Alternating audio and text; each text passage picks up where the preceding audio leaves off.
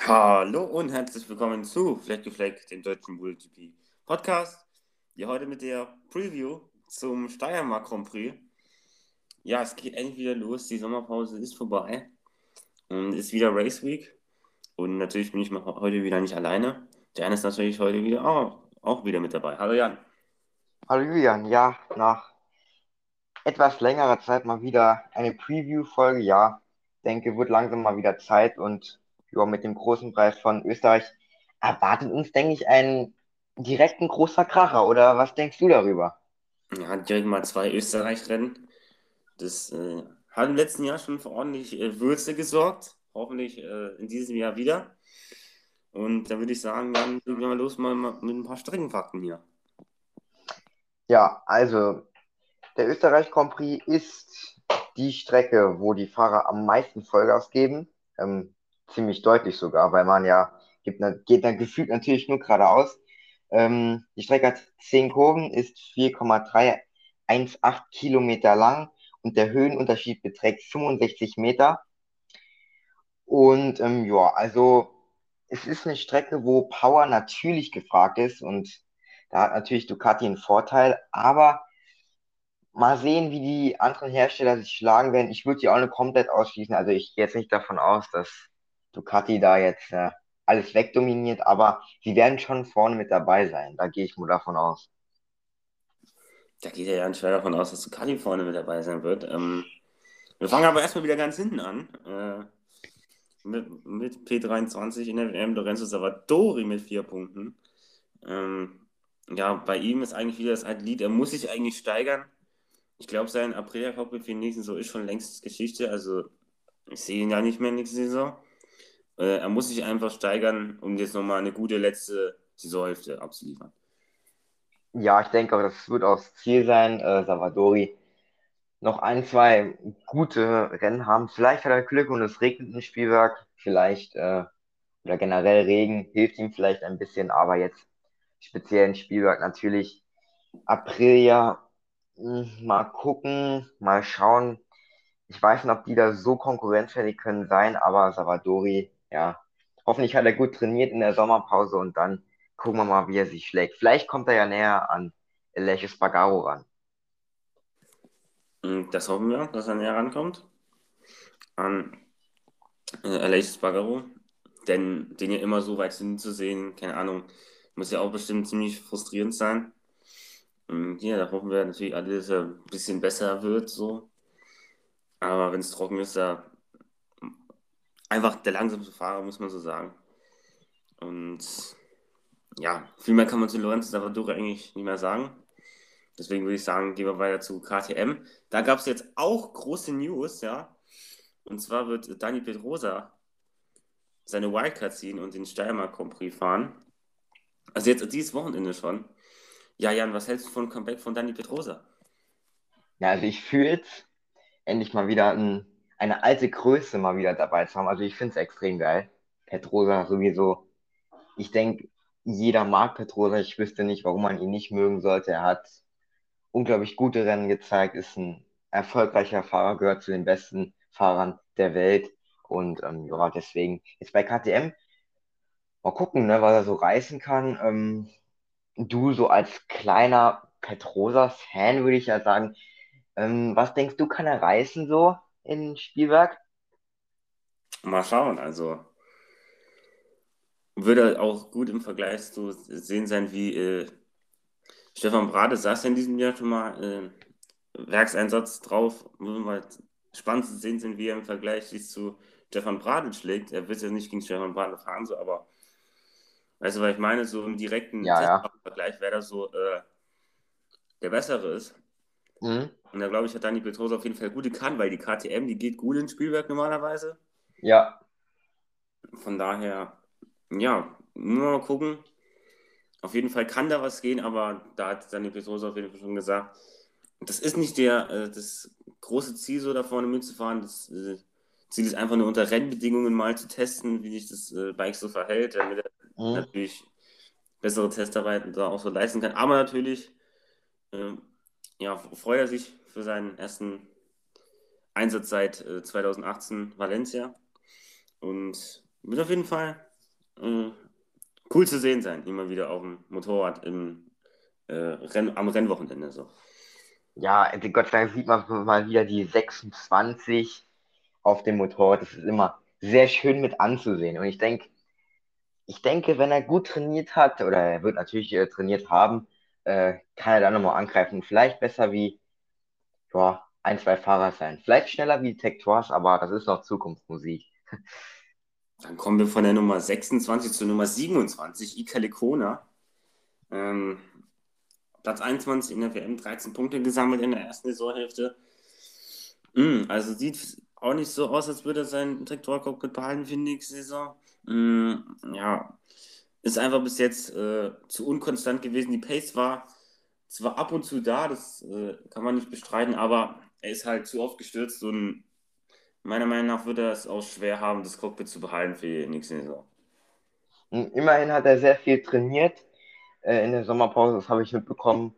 Und ähm, ich denke jetzt, Österreich, das ist jetzt mal eine Strecke, äh, wo KTM gut ist. Ich meine, äh, Take Tour hat letztes Jahr da gewonnen, also ne, ist so ist halt so eine Sache. Ich denke jetzt nicht, dass die jetzt unbedingt äh, ja, Siegambitionen haben, aber vielleicht läuft es ja ein bisschen besser und vielleicht können immerhin beide Fahrer ähm, Punkte einkassieren. Ich denke, das wäre schon mal ein Erfolg. Und natürlich wünsche ich mir Ika Lekona das Beste. Ist ein sehr sympathischer Kerl, von daher, ja.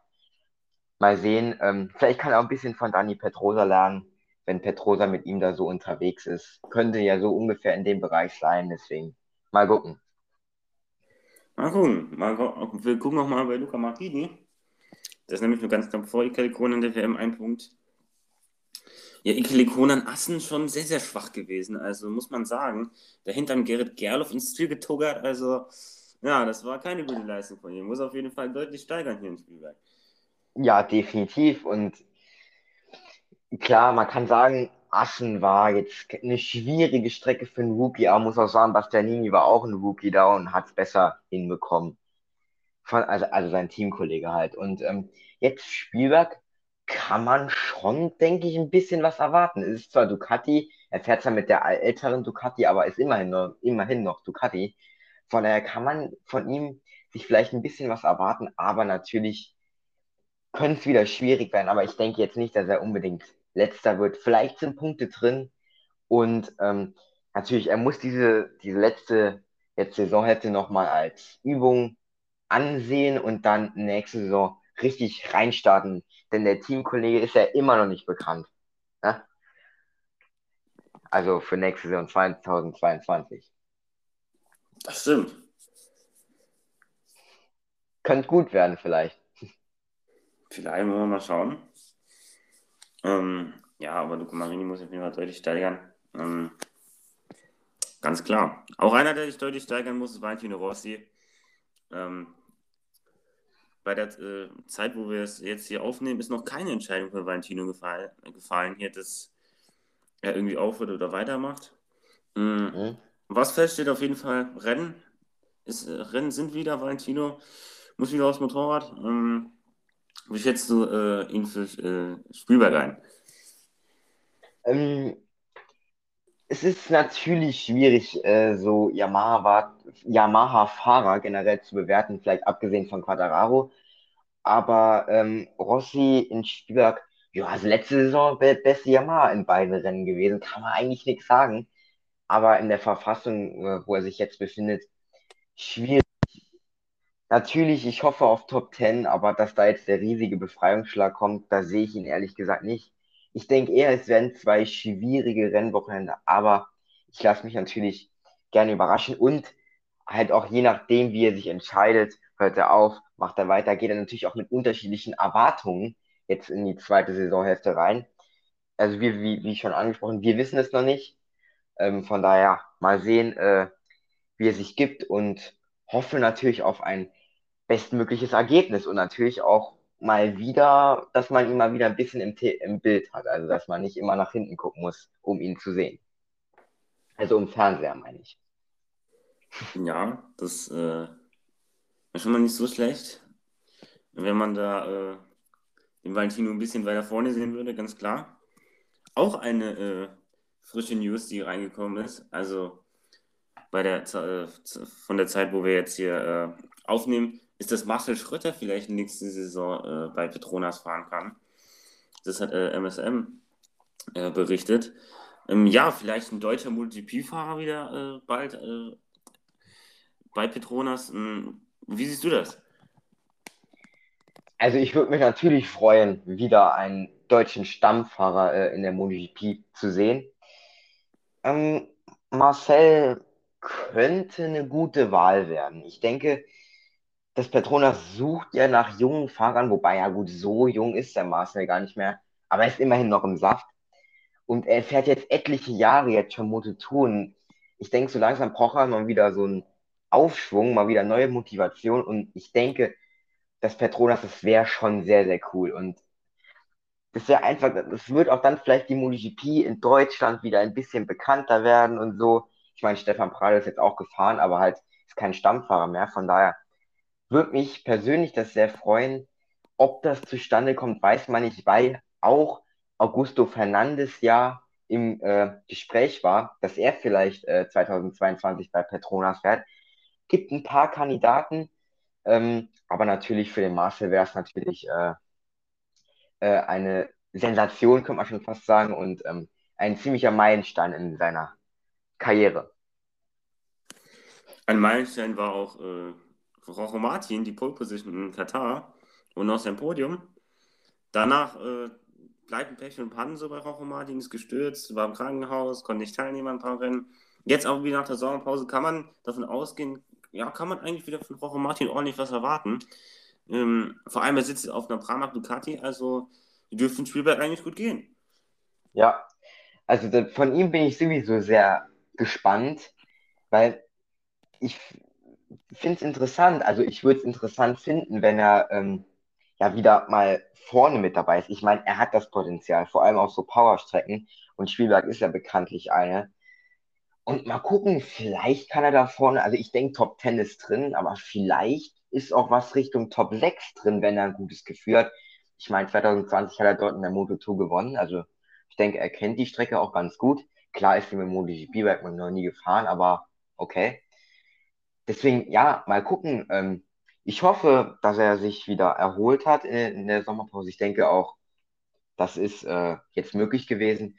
Hat jetzt lange Zeit gehabt und hat er auch schon gesagt, ja, ich will wieder mit frischem Schwung ähm, nach Spielberg kommen und den hoffentlich dann auch ausnutzen für die beiden Spielbergrennen, weil es gibt ja zwei davon. Ja, ähm, stimme ich auf jeden Fall zu. Rojo Martin mit neuem Schwung hier nach, äh, nach einem bisschen verhaltenen Comeback hier, nach der Verletzung, aber jetzt auf der Pramac im Spielberg bei einem 100% Rojo Martin wieder. Da wird auf jeden Fall ordentlich was gehen. Ja. Dann kommen wir zu Danilo Petrucci auf der Tech 3 der bessere Chancen bestimmt hat, als die Corona sein Cockpit zu halten, aber auch jetzt nicht so der Überflieger war. P17 ist auch nicht so der Burner in der WM.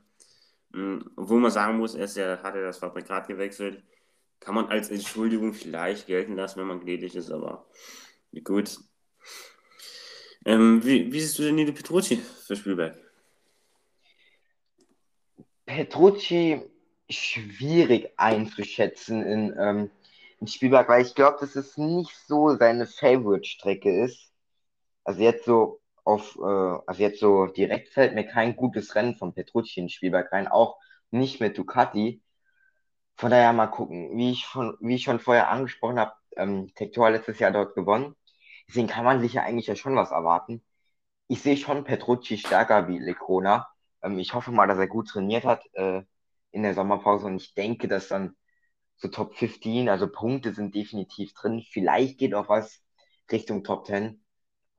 Ich finde es immer interessant. Entweder ist ähm, Petrucci schnell an einem Wochenende und Lekonas langsam oder umgekehrt. So dass beide mal, mal konstant schnell sind, ist jetzt noch nicht so oft vorgekommen, außer vielleicht in Frankreich. Wobei, nee, da war Petrucci eigentlich auch schneller wie Lecona. Aber es ist immer so ein bisschen abwechselnd. Zum Beispiel in Barcelona war Lecona schneller wie Petrucci. Deswegen, ja, mal sehen. Ich hoffe natürlich Beste und ich denke auch, dass er den Platz wird halten. Ich glaube jetzt nicht, dass die den Petrucci da jetzt direkt schon rauswerfen. Ähm, aber natürlich, die Leistungen sind natürlich nicht angemessen. Von daher muss er sich noch steigern und ich denke, dass er definitiv das Potenzial hat, bei Tectoire zu verbleiben, also dort zu bleiben. Wir kommen zum besten Rookie, Inia Bastianini. Punktgleich mit Alex Marquez in der WM. Mm. Ja, bis jetzt eigentlich einen soliden Job gemacht. Äh, Inia Bastianini auf der, Sponsor, auf der Sponsorama Ducati. Mm. Hat zwölf Punkte mehr als, nee, sogar 13 Punkte mehr als Luca Marini. Mm. Ja, kann man nichts sagen. Solide, solide erste Saisonhälfte, aber so eine kleine Steigerung vor allem ist ja Rookie, äh, muss da kommen. Ja, es war natürlich eine ordentliche erste Saison, da kann man gar nichts sagen, als Rookie perfekt Katan in, in den Top Ten gewesen. Hat Marini eigentlich immer äh, im Schach gehalten. Aber jetzt im letzten Rennen, er war zwar da, aber so, dass man sagt, ja, Bastianini, wie er stark, äh, kann man jetzt auch nicht sagen. Ich denke, das hätte Marini auch ausnutzen können, weil die letzten Rennen von Bastianini waren jetzt nicht so überragend. Deswegen jetzt gilt eigentlich dasselbe wie für, Mar ähm, wie für Marini, äh, Ducati. Da muss jetzt äh, was kommen in Spielberg und ich denke auch, dass Bastianini das Zeug dazu hat, äh, in, in Österreich schnell zu sein. Ähm, denkst du, er denkt schon ein bisschen ans nächste Jahr, Enea Bastianini, Enea Bastianini, oder ist ihm das noch relativ egal? Also an das nächste Jahr? Mm, ich glaube, dem ist das relativ egal. Mhm. Der geht in zwei Säuf, der will sich natürlich ein bisschen steigern. Es ist wichtig, dass man als Rookie immer eine Steigerung sieht, dass man sich immer weiter verbessert. Und da glaube ich, hat er jetzt mehr zu tun, sich ein bisschen zu steigern erst. Richtung Saisonende kann man vielleicht denken, okay, in nächste Saison, wie stelle ich mich da auf? Aber jetzt erstmal, finde ich, was in den nächsten Rennen als Rookie muss er schauen, wer sich weiter verbessert, definitiv. Ja, dann kommen wir zu Alex Marquez, Platz 15 in der WM, ganz knapp. Also eigentlich punktgleich mit Elia Bastianini, aber ist natürlich vor Elia Bastianini ähm, aufgeschrieben hier. Ähm, ja, was, soll man zu Alex Marquez sagen? Er ist halt, man hat halt so sehr, sehr gute Ergebnisse gehabt, wie zum Beispiel ein sechster Platz in Le Mans. Aber dann ist er auch wieder in nirgendwo. Also der, der Ruhe-Speed von Alex Marquez ist nicht so hoch, muss man ehrlich so sagen. Und da muss in der zweiten Saisonhälfte definitiv eine Steigerung her. Ja, Alex Marquez finde ich schwierig zu analysieren, also was heißt zu analysieren, zu bewerten. Er hat, er hat mal, also ich denke vom Speed her, ich denke, das Motorrad kann mehr, als er zeigt, denke ich, wobei ja gut, die Honda jetzt, die ist ja jetzt auch nicht so prickelnd, aber gut. Ähm, ich hoffe mal, dass er sich ein bisschen mehr ähm, steigert vielleicht Richtung Nakagami, weil ich meine, ja, okay, er ist zwar nicht extrem weit weg, aber man merkt halt schon, dass wenn Nakagami ist halt vorne und wenn dann Alex Marquez auf Platz 15 ist halt so, ja, so ein bisschen komisch. Ich denke schon, dass Alex Marquez Potenzial für, für weiter vorne hat. Von daher muss jetzt mal gucken, Spielberg. Ja, letztes Jahr, wie lief's da so? Habe ich jetzt nicht mehr im Kopf, so Alex Marquez nicht so gut, oder? Letztes Jahr Spielberg? Ja. Ja, war auch außerhalb der Top 10 auch nichts Besonderes. Ja, gut, war seine Rookie-Saison, aber gut. Ähm, mal gucken jetzt in, ähm, wobei ich muss sagen, die Honda, also die LCR Honda zumindest mal, die ist gar nicht so schnell auf der Gerade, oder? Da Barcelona war, war, war Alex Marquez sogar ein kmh langsam wie, Val, wie Valentino Rossi auf der Gerade. Denkst du, das hat Auswirkungen, weil eigentlich Honda ja schon hinter Ducati das zweitschnellste Bike auf der Gerade. Ja, also bei Honda ist momentan alles so, da weiß man nicht, wo man schnell ist und wo man langsam ist. Also das ist alles so ein großes Chaos da. Ich weiß nicht, was da los ist. Wir wissen, was da los ist, aber Honda kriegt halt eben nicht gefixt so. Ja. Nicht nur, ist ja nicht so, als hätten nur Alex Marquez Probleme, Polis bei Ja, das stimmt. Probleme. Nakagami ja. ist auch nicht da, wo er letzte Saison war. Also von daher. Gut, Alex Marquez ist einer, der ein bisschen mehr Zeit so immer braucht, aber natürlich B15 ist natürlich etwas zu wenig, ja, selbst für Honda, die eigentlich konstant auf einem niedrigen Niveau sind, alle diese Saison, ja. Aber, ja gut. Da muss auf jeden Fall was kommen. Ich glaube, da will auch was kommen von Alex Marx in der zweiten Saisonhälfte. Und ja. Da muss, muss was kommen. Sag mal so. Ja. Auch was kommen muss von Alex Rins, definitiv. Eine 3 Oh. auf Platz 14. Ähm, ja, äh, was soll man zu Alex Rins sagen? Ähm, vom Speed her eigentlich immer gut gewesen, bla bla bla, aber er ist halt nie ins Ziel gekommen. Das stimmt. Er ist nie ins Ziel gekommen und ja, mit 33 Zähler noch auf Platz 14, ja. Ich denke, damit kann er eigentlich schon zufrieden sein. Er könnte schon ein bisschen weiter hinten sein. Ähm, jetzt Österreich, ja, letztes Jahr war gut, aber da hat er es natürlich auch weggeschmissen und zwar ins Kies. Da war er auch extrem schnell. Ähm, da war er auch auf Kurs für, zum Podium oder vielleicht sogar zum Sieg. Von daher jetzt mal gucken in Spielberg. Ähm, ja, ich weiß nicht, Suzuki sind zwar immer da, aber so mega krass finde ich die dieses Jahr auch nicht. Also ich finde sie schon sch schwächer wie letztes Jahr. Ähm, aber sie sind natürlich da. John immer noch, oder ja gut, es geht jetzt um Rins, aber gut. Ähm, für Rins ähm, wird es natürlich jetzt darum gehen, wieder richtig mit dem Fuß aufzustehen und mal wieder Podien zu holen überhaupt mal wieder ins Ziel kommen. Und das wird das Wichtigste sein. Und mal sehen, wie viele Punkte er noch sammeln kann jetzt in der zweiten Saisonhälfte. Aber natürlich, für den WM-Titel wird es auf jeden Fall nicht mehr reichen. Da brauchen wir jetzt nicht mehr drüber zu reden. Aber vielleicht kann er noch in die Top 10 kommen. Das sollte noch möglich sein. Das definitiv. Die Suzuki ist immer noch ein gutes Motorrad. Wenn auch nicht so gut wie letztes, äh, letzte Saison, aber immer noch grundsolide, kann Top 10, Top 5 mitfahren. Und ja, muss Alex Rins Ja. gucken, dass er ins Ziel bringt. Und ja, viel mehr gibt es Alex Rins halt eben auch nicht mehr zu sagen. Wir kommen zu Franco Morbidelli nicht, denn Ja. Für die nächsten drei Rennen bei Petronas unterwegs. Ähm, aber wieder gut Kai Quatschler auf Motorrad sehen, finde ich. Das freut mich wirklich extrem. Also ich freue mich wirklich sehr auf dieses Spielbergrennen, weil wir haben Quatschlo wieder, einen älteren, äh, also einen älteren Stammfahrer, wir haben Petrosa dabei. Also es freut mich mal wieder so, ja, so alte Namen halt wieder zu sehen. Wenn jetzt noch Dovizioso und Iannone dabei wäre, super. Aber äh, ich wünsche mir echt mal wieder so ein Rennen, keine Ahnung, wo wieder alle alten Fahrer dabei sind. Das würde ich echt mal wieder fühlen. Aber ist nicht. Aber zu Quatschlo, ähm, er war, glaube ich, in Katar unterwegs mit einer Yamaha, ich glaube zumindest. Oder ist es Ja, schon länger? halt. Ja, egal. Ich glaube schon, ja. Und er war wieder back on the bike. Und was kann man von ihm erwarten? Ja, ähm, Quatschlo, ein sehr, sehr starker Fahrer. Von daher kann man, denke ich, schon was erwarten. Natürlich, jetzt gibt es wahrscheinlich wieder so Leute, die sagen, ja, Kai Quattro schneller wie Valentino Rossi. Haben sie zum Ger Gerloff auch gesehen, auch gesagt, ja, habe ich gesehen, ähm, wie, wie, wie viel schneller der war. Von daher jetzt Quattro.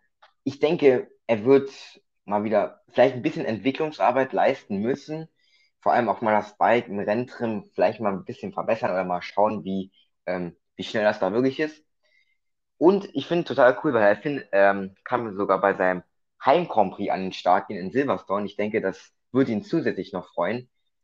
Also das ist mal so vorab. Von daher, ja, mal sehen. Ich denke, so hohe Erwartungen habe ich jetzt nicht, aber ich denke, er wird ungefähr so schnell sein wie der Valentino. Da gehe ich schon davon aus. Ähm, da geht ja davon aus, dass er schnell ist wie Valentino. Interessant. Ähm, dann kommt zu Podes Bacaro. Ähm, da kommen wir, können wir direkt Honda Triple Pack abhaken. Marc Marquez Platz 10 der WM, Takaaki Nakagami auf Platz 11 und Podes Bacaro auf Platz 12. Ja, wie wir Alex Marquez schon angesprochen, bei Honda ist momentan, weiß ich nicht, die wissen nicht, wo sie schnell sind. Ähm, Die wissen zwar, was die Probleme die haben, aber sie kriegen es nicht gefixt. Ähm, Ja, da müssen die in Spielberg also sieht eigentlich auch wieder nicht so gut aus, wenn man ehrlich ist. Ja, das ist halt diese Sache. Ich weiß nicht. Spiel, Spielberg halt, na gut, zweiter, ausgenommen jetzt mal 2020. 2019 lief er gut, aber halt auch nur gefühlt Marc Marquez. Und 2018 und 17 auch, aber 16 auch, aber jetzt, pff, ich weiß nicht, ob die da wirklich schnell sind. Ich denke schon, dass zum Beispiel Marc Marquez auf jeden Fall weiter vorne sein wird. Der wird auch jetzt kontinuierlich stärker werden.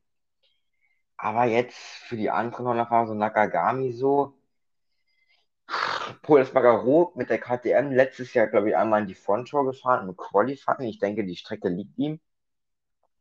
Er war äh, sowieso, äh, ja, letzte Saison deutlich stärker mit KTM als jetzt mit Honda. ein Wunder. Ähm, aber ja, mal sehen. Ich denke, so abgeschlagen werden die jetzt nicht sein.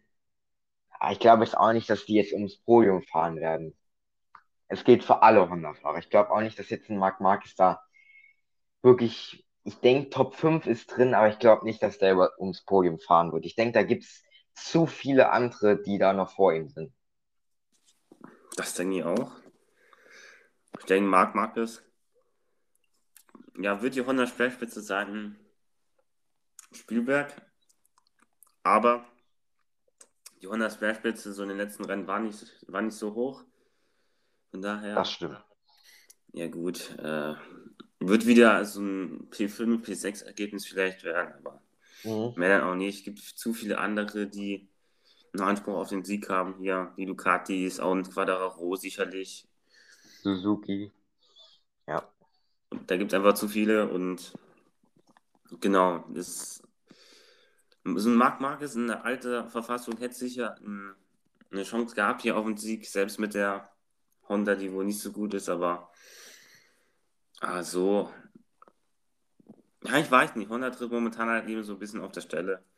Und mhm. das wird sich auch in den Ergebnissen, denke ich, widerspiegeln hier wie in Spielberg. Dann haben wir äh, die KTMs von Miguel Oliveira und Brad Binder auf Platz äh, 7 und 9. Die äh, können wir, denke ich, äh, ganz vorne erwarten. Ähm, ja. Zumindest äh, Oliveira wird der, hat ja letztes Jahr gewonnen hier auf der Tektor, also da können wir einiges erwarten. Ja, also ich freue mich wirklich extrem aufs Rennen, weil es gibt viele Anwärter auf den Sieg. Also es gibt einen Quattararo, einen Miller, einen Banyaya, einen Oliveira, einen Mia, einen Rins eigentlich auch. Aber da man, muss man mal gucken. Aber jetzt speziell zu Oliveira definitiv. Ich denke, er wird mit viel Motivation ähm, an den Spielbergring, äh, Spielbergring, an den Red Bull Ring kommen. Ähm, und mal sehen. Ich sehe ihn definitiv vorne, also Top 5 sollte drin sein. Und wenn er es letztes Jahr mit der Tektor geschafft hat, warum nicht dieses Jahr mit der Werks-KTM? Äh, Von daher, ja, mal sehen. Also, das Level wird natürlich wieder ansteigen, aber das Rennen, das ist ja war einfach Weltklasse, wie er die Vorderen quasi gefühlt so ausgeguckt haben. Er hat einfach schon förmlich gesehen, was passiert und hat das perfekt ausgenutzt. Von daher super Rennen gewesen. Herzschlagfinale und das wollen wir natürlich dieses Jahr auch wieder sehen. Mal gucken, ob uns das geboten wird. Also die Chance ist relativ hoch, dass was geboten wird, denke ich. Ja. Ähm, die Vorzeichen stehen auf jeden Fall gut für ein äh, gutes Spielbergrennen. Ähm, aber muss natürlich erstmal abgeliefert werden. Mal gucken, wie das Wetter ist. Äh, ja, ist auch immer so eine Sache. Ja. Auch immer so eine Sache. Spielberg kann regnen, muss nicht. Kann auch, äh, kann auch 30 Grad haben, kann auch Hitzeschlacht werden. Ja. Mal gucken. Es sind viele Faktoren, die da reinspielen, die das Rennen interessant machen können. Und ja, definitiv die KTMs muss man ganz vorne sehen. Auch wegen dem letzten Jahr. Auch dieses Jahr wieder gute Leistung gebracht in den letzten Rennen. Von daher KTM. Ja, definitiv oben anzusiedeln in den oberen Regionen. Dann äh, ja, kommen wir zu Alexis Bagaro, der im KTM Sandwich ist in der WM, 61 Punkte, Platz 8. Ja, die Spielberg können, denke ich, wieder so ein bisschen schwieriger werden für ja, Alexis Bagaro, weil die langen Geraden haben der April eigentlich noch nie äh, gelogen, ge geleakt, äh, irgendwie so. Äh, ja. ähm, haben, haben der April ja noch nie äh, gesuitet so. Ähm, ja, die müssen das halt in den Kurven wieder wegmachen, aber davon gibt es auch nicht so viele und ob die der Aprilia liegen, ja, weiß man nicht. Man weiß, die Aprilia ist zwar grundsolide, aber wo sie ihre Stärken hat, weiß man nicht so. Ja, weiß ich jetzt, wüsste ich jetzt auch nicht. Von daher, ja. Nur einfach mal gucken, wie das äh, Wochenende wird für Ladies Bagaro ja, das äh, wird sehr interessant werden. Ich, wie du schon angesprochen hast, ich glaube, dass es ein schwierigeres Rennen machen wird. Top 10 ist definitiv drin, aber ich glaube nicht, dass da jetzt die Chance für Top 5 ist. Ich glaube, dafür ist die Aprilia, besonders dann Spielberg, nicht wirklich gut. Ich weiß nicht, ist die Aprilia in schnellen Kurven gut? Ich glaube eher, dass die in langsamen Kurven gut ist. Habe ich gleich mal mitbekommen. Aber gut, äh, ja, Spielberg hat eigentlich keine wirklichen langsamen Kurven. Gut, die hatten Anbremszonen Zonen zwar, aber na gut, das war ein anderes Thema. Deswegen, ja, wie, wie schon gesagt, ich glaube, dass äh, Aprilia generell das schwierig haben wird. Und, aber ich lasse mich natürlich gerne überraschen. Vielleicht läuft es auch anders und die sind vorne mit dabei, aber jetzt so direkt würde ich sagen, nö. Das ist mal eine klare Ansage, würde ich sagen, dass wir mal so stehen. Ähm, kommt zu Maverick Vinales. Der sein Wechsel, äh, der sein Wechsel irgendwo hin oder aus seinem Karriereende, weiß man nicht, was er macht am Ende der mhm. Saison, bekannt gegeben hat. Er wird auf jeden Fall nächste Saison kein Jahr mehr fahren. Ähm, ja, kann sich sicherlich auch ein bisschen frei machen jetzt, kann befreit auffahren in, in der letzten Saisonhälfte und äh, das muss er auch, denke ich. Na, also vielleicht ist es gar nicht so schlecht für Mercurialis jetzt zu wissen, okay, ich bin da jetzt raus bei Yamaha und die können mir jetzt sagen, was die wollen. Und ich werde sowieso nächstes Jahr nicht mehr dort fahren. Vielleicht ist das so, ein, so eine Sache, die ihm einfach hilft. Einfach so denken, ja, komm, ich bin nächstes Jahr eh nicht mehr da. Wenn ich schlecht bin, bin ich halt schlecht. Aber ähm, wenn ich gut bin, ja, dann ist halt super. Ähm, deswegen Spielberg, Yamaha jetzt mal ein bisschen genauer zu analysieren, natürlich schwierig.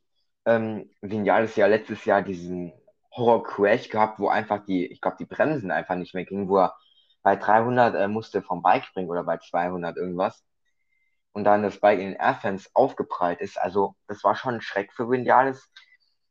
Hoffentlich passiert das mal an dem Wochenende nicht. Generell, Yamaha letztes Jahr in Schwerk viele Bremsprobleme gehabt. Auch Quattararo ist zweimal durchs Kies gegangen in Kurve 4 abgesehen vom Valentino, ja gut, da hatte er auch diesen Crash, aber das war jetzt nicht unbedingt ein Brem Bremsproblem. Ähm, von daher, ja, mal gucken, ne? Er hat die Pole geholt in, glaube ich, dem ersten Spielbergrennen, glaube ich zumindest, ja. Deswegen, ja, mal sehen. Ob er sich im Fight, ich denke schon, dass er im Qualifying wird schnell sein, aber ob er sich dann im Fight wird durchsetzen, schwierig. Wobei, wie findest du eigentlich Vinales Qualifying Pace äh, den letzten Rennen, die war jetzt okay, aber abgesehen von Assen waren die jetzt auch nicht mehr so berauschend. Ja, das stimmt. Er braucht einfach die guten Qualifying-Ergebnisse, weil sonst haben wir ja gesehen, seine Starts sind grottig. Er braucht die guten Qualifying-Ergebnisse, aber die waren auch nicht. Die waren auch nicht mehr so da in dieser ersten Halbserie. Und ja, muss auf jeden Fall wieder sein Qualifying finden. Aber jetzt mal gucken, wie das im Spielberg wird. Mm, kann, denke ich, befreit auffahren, will ihm, denke ich, ein bisschen helfen. Aber ja. ist, denke ich, in seiner eigenen Liga, den wird er nicht, ja. äh, den wird er nicht toppen können, würde ich nur sagen. Vor allem, weil er jetzt seinen Wechsel bekannt gegeben hat. Wohin auch immer, werden von Grund auf schon mal die, äh, die, die Amar-Ressourcen gehen, weil die wissen ja, wenn ja alles der nächsten Saison nicht mehr da ist. So. Also können wir mhm. Quadro unseren Main-Fahrer nochmal ein bisschen mehr pushen. so und ja, muss er einfach befreit auffahren, alles ausblenden und sich natürlich empfehlen für die anderen Teams, ganz klar. Ja, das wird natürlich wichtig sein. Und ähm, du hast ja ganz schön angesprochen, vielleicht sogar Karriereende. Äh, das wäre schon Hammer. Also wenn jetzt sagen, okay, das ist meine letzte Saison, aber das kann ich mir beim besten Willen nicht vorstellen. Dann geht er lieber zu Aprilia, als jetzt aufzuhören. Ich glaube, ich meine, so alt ist der jetzt auch noch mal nicht. Und der hat, hätte eigentlich noch sehr viel vor in seiner Karriere. Das war eigentlich das Ziel, das mit Yamaha hinzubekommen, Titel und so Zeug, aber ja, ich denke, seine beste Chance war da 2017, die er aber dann ja äh, nicht genutzt hat. Ja, äh, die Chance muss man nutzen in seiner Karriere. Zum Beispiel, wie du schon erwähnt hast, 2017 denn wenn ein so dominanter Fahrer wie Marquez alles wegdominiert, ist klar, dass nicht viele Chancen kommen werden. Hat nicht genutzt und mal schauen, vielleicht kommen in der Zukunft noch ein paar Chancen. Ich glaube, ich glaube es eher nicht, aber gut. Da denke ich, andere Fahrer werden eher die Chance bekommen in den nächsten Jahren. Und ja, dann würde ich sagen, haben wir Vinales gut abgehandelt. Wir kommen zur Top 5. Und zwar die erste Ducati von Jack Miller auf Platz 5 die Ducatis, klar, ein heißes Eisen, aber ja, so richtig sagen kann man das auch nicht, weil auf Ducati-Strecken auch zum Beispiel Mugello, dann, da waren dann andere vorne. das stimmt. Das ist, ja, ich weiß auch nicht. Ich denke, also Ducati wird schnell sein, aber es gibt halt dann einfach diesen einen Mann da vorne, der Quattararo. Also, ich habe so ein bisschen das Szenario, dass Quattararo wirklich ja, die beste Pace im Qualifying äh, Erster wird und dann einfährt. Das klingt jetzt einfach, aber in der Saison schon sehr oft bewiesen, dass das Wegfahren von Mugello, da hat jeder gedacht, oh, die, das wird schwierig, aber wenn der eine bessere Pace hat als die anderen Fahrer, dann kann er auch ganz schön schnell äh, ja, nach hinten losgehen, also für die anderen Fahrer. Ähm, jetzt speziell für Jack Miller wird natürlich extrem wichtig sein, dran zu bleiben am Zug. Er ist von den Werkslokalis, ich meine, äh, ist zwar Pramark, aber die haben halt, äh, Farco hat ja auch dasselbe Material, ist ja eigentlich der schlechteste, abgesehen von Jorge Martin. Von daher muss er jetzt dranbleiben am Zug und also es gilt eigentlich für alle Ducati-Fahrer, mindestens ähm, einmal muss er gewinnen und einmal um Podium, oder? Wie siehst du das? Definitiv, es wird auf jeden Fall für alle Ducati-Fahrer das Ziel sein, können wir gleich zu Benaya und Saku gehen. Mhm. Ja, wird definitiv das Ziel sein, der Quadaro keinen Raum zu geben. Dürfen sie auch nicht, weil Quadaro schon 34 Punkte vom WM-Zweitplatzierten Johann Sarko weg. Also sie dürfen keine Fehler in Spielberg machen. Nee. Weil sonst ist die WM schneller abgefahren als weiß ich nicht was, als die Karriere von Merrick Winners bei Yamaha. Und, und ja, das, äh, die dürfen keine Fehler machen. Zum Beispiel bei Naya auch schon 47 Punkte weg. Also äh, das ist schon viel eigentlich. Ja, da muss jetzt gepunktet werden. Das wird echt, also es ist echt eine schwierige Angelegenheit. Also, also eigentlich Quattararo, der darf eigentlich in keinem Rennen aufs Podium kommen. Also wenn der, also wenn der ein Rennen dort gewinnt, dann. Er hat selbst gesagt, dass Yamaha vielleicht gar nicht so schlecht funktionieren wird auf der Strecke. Das stimmt schon. Ich glaube jetzt auch nicht, dass, dass die jetzt mega schlecht sind, aber besonders im Qualifying werden die da sein. Aber ich habe halt immer ein bisschen die Hoffnung, dass der einfach, sich einfach nicht verteidigen kann im Rennen dann durch die ganze Ducati-Power und auch KTM-Power. KTM ja den neuen Topspeed-Rekord aufgestellt, gar nicht mehr Ducati. Wir reden immer alle von Ducati, aber KTM ist auch nicht wirklich langsam. Von daher, äh, ja, also definitiv ganz wichtiges Rennen für Ducati, weil, also, pff, das wird, ich weiß nicht, also wenn Quattararo das wirklich hinbekommt, dort jetzt noch sogar Punkte noch gut zu machen, also sich quasi zu entfernen, dann, dann wird es schwierig, weil dann kommt Silverstone, äh, Aragon, Misano, das sind alles Strecken, wo Quattararo schnell ist, von daher müssen die punkten und das wissen die aber auch selbst. Mhm. Einer der Hauptpunkte muss es schon mir. Sicherlich auch ein äh, gutes Eisenfeuer für Spielberg. Die Suzuki auch letztes Jahr vor allem im Kurvenbereichsektor auch wieder gut gegangen. Mhm. Ja. Ja, schon mir, denke ich, muss man auch auf dem Zettel haben. Ja, ich für mich mir so ein bisschen der Underdog, wenn ich das so nennen darf. Also der Underdog von der Führungsgruppe. Ich denke, man hat ihn schon dem Zettel, aber so wirklich jetzt auch nochmal nicht. Und ich meine, letztes Jahr in Spielberg hatte man ihn auch nicht auf dem Zettel, generell Suzuki nicht, und da waren die auch schnell. Also ja, John Mir, also Top 5 ist drin und das muss er auch. Also er muss jetzt auch schnell sein. Er kann jetzt nicht denken, ja, so ein fünfter Platz, das wird reichen. Das könnte schon knapp werden, nur so ein fünfter Platz. Da muss jetzt schon im besten Fall ein Sieg her. Aber das wissen die Leute ja alle vorne. Das wissen die ja alle und äh, Quattararo weiß das auch, dass die nachlegen müssen und nicht er. Genau, er ist nämlich 34 Punkte vorne. Und da würde ich sagen, können wir auch kommen, direkt zu Quattararo.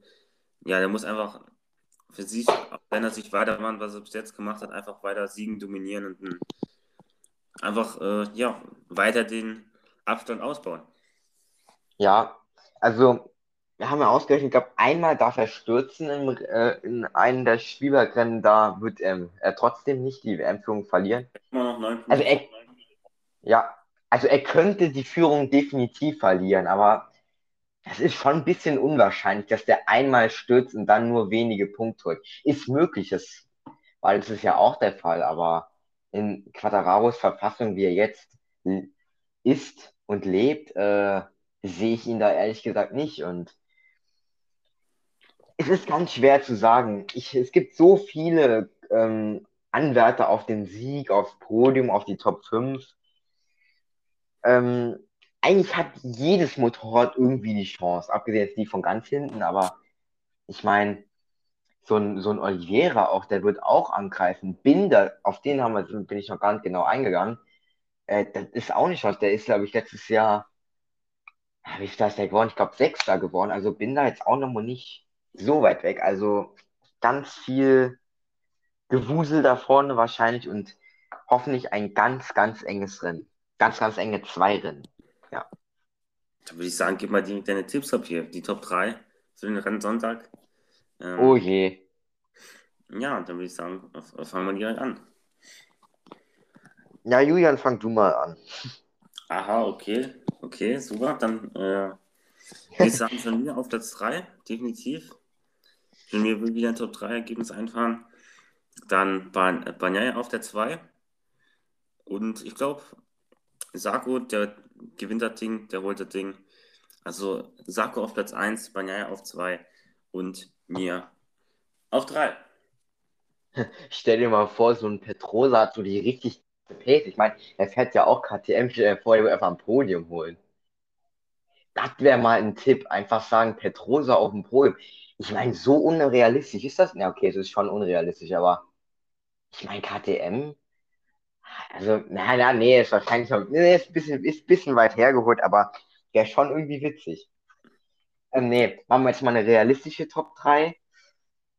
Äh, das ist natürlich jetzt eine Sache. Also auf 3 hole ich den, den Francesco Bagnaia, auf 2 hole ich den Johann Zarco und auf 1 hole ich den Miguel Oliveira.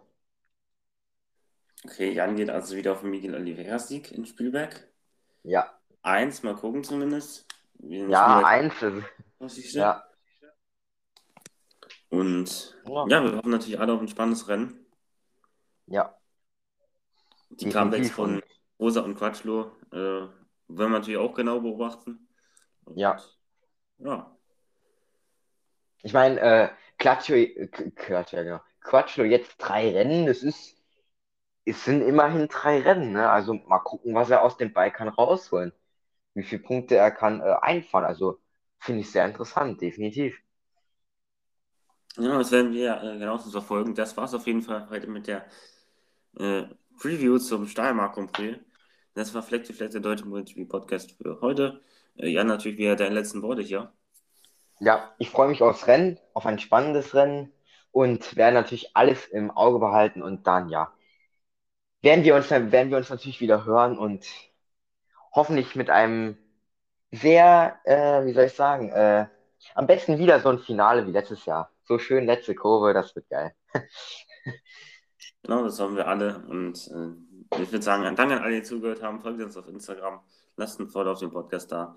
Und dann würde ich sagen, äh, wir sind raus. Ciao. Ciao.